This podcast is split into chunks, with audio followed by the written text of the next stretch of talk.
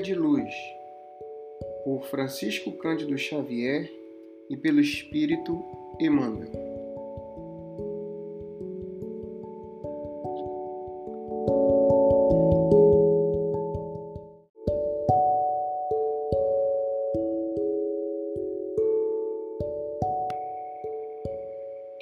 No serviço cristão, abre aspas, nem como tendo domínio sobre a herança de Deus, porém servindo de exemplo ao rebanho. Pedro 1, capítulo 5, versículo 3.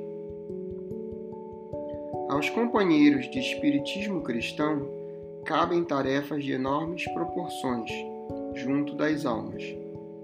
Preocupam-nos profundos problemas da fé, transcendentes questões da dor porque dão de graça o que por graça recebem.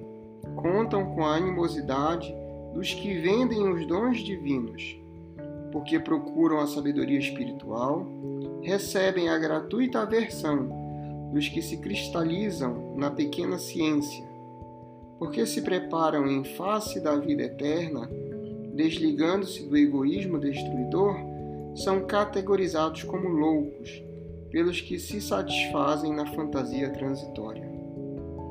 Quanto maior, porém, a incompreensão do mundo, mais se deverá intensificar naqueles as noções da responsabilidade.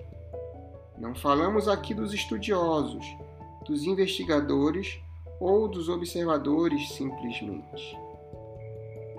Referimos-nos aos que já entenderam a grandeza do auxílio fraternal e a ele se entregaram, de coração voltado para o Cristo.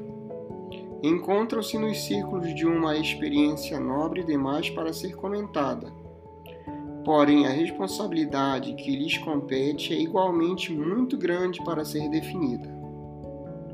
A ti, pois, meu irmão, que guardas contigo os interesses de muitas almas, repito as palavras do grande apóstolo para que jamais te envaideças, nem procedas como tendo domínio sobre a herança de Deus, porém servindo de exemplo a todo o rebanho.